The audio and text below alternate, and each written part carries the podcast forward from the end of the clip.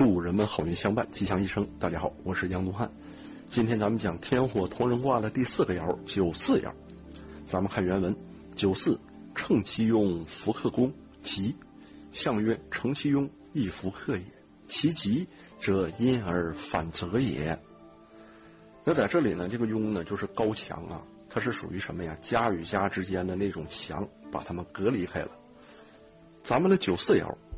阳爻居中位，上头就是九五至尊了。他呢也是个刚强的人，但是呢他不忠，他也不正，他与九三同样的脾气暴躁，并且呢与下卦的初九爻两个同为阳爻，他也不相应。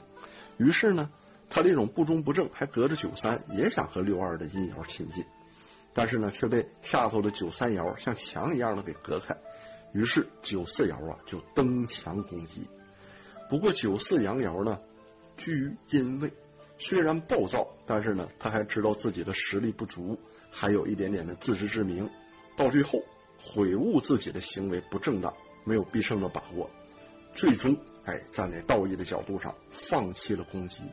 所以呢，他也又返回了原来安守本分的这个样子。战断仍然吉祥。那在咱们的易经当中呢？福克啊，就是不能攻克啊，一般呢都出现在咱们的阳爻居阴位的时候啊，基本呢，哎，都是不克的。那我们的九四爻呢也是啊，他已经知道了，有自知之明了，他自己呢不逞强了，反而呢站在道义的角度去反省了，回归正常了，所以结果呢是吉利的。不义之举必陷于困厄啊，那止其邪念，悬崖勒马，这还非常不错。咱们此卦虽然叫同人卦，但是三四两爻啊，却有乖离之象啊，属于竞争之象。人也是一样的啊，当人们呢在一起啊，同多了的时候呢，必然呢就会产生分歧。那等分歧到达极点的时候呢，必然呢又产生共识。国家的治理呢也是如此啊，可能呢乱极而反，乱极而反，乱极复制。那么至极呢，它可能呢，哎，也会啊，又重新生乱。所以呢，像我们前头讲的否泰两卦说的呢，都是这个道理。像《三国演义》也说：“天下大势，分久必合，合久必分。”这也是易经阴阳循环的道理啊。实际呢，国家的外交也是这样的啊，公司和公司之间也是这样的。那我们哎，在这个世界上和亲朋好友之间呢，还是这样的。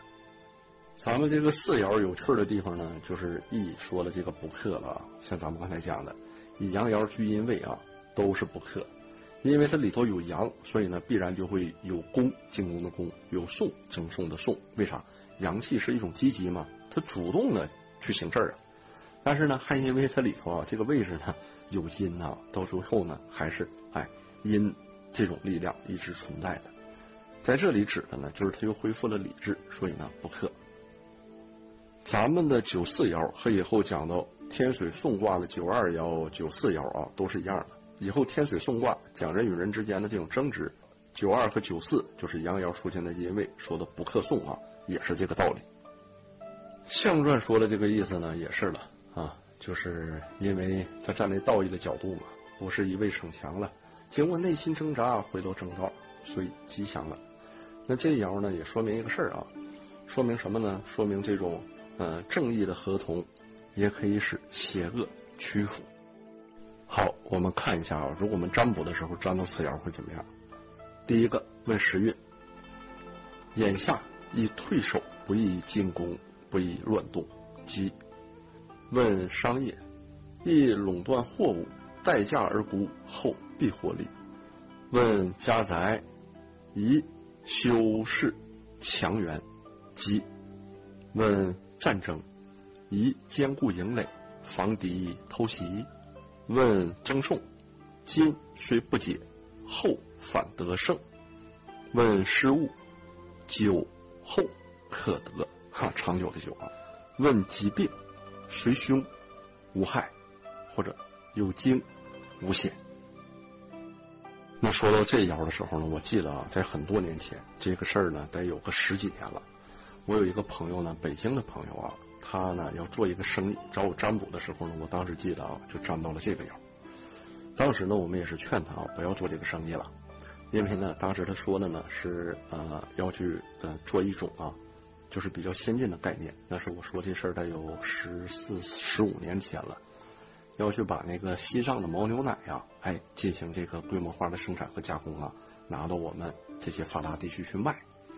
正好呢得到了这个谣，得到了这个谣呢，当时我跟他说的呢就是这个意思啊。我说什么呢？你像咱们去做乳业，咱们竞争得过蒙牛和伊利吗？那咱们去做乳业啊，咱们又竞争过咱们当地的当地这些诸侯啊。假如说像这个光明乳业呀，啊，或者呢像什么完达山乳业呀，哎这样的企业嘛，这也都不能了。那第二个呢，我们以前的资历和我们以前的工作成绩，我们的经验呐、资源呐、优势啊，都不在这种食品行业，更不在乳品行业。你去做这个事情不中不正，与你想要达的目标，你可想六二，你俩之间去呼应，就那个六二就可以当做我们的目的和目标吧。但是呢，中间的阻隔太多呀，反而不能成事儿。如果倾其所有啊，不惜一切代价，强制性的去做到最后呢，必然会满盘皆输，甚至全军覆没呀。所以呢，按你目前这个爻，按你目前得出的这个状态啊。咱们最好的方式呢，是不去接触这样陌生的行业。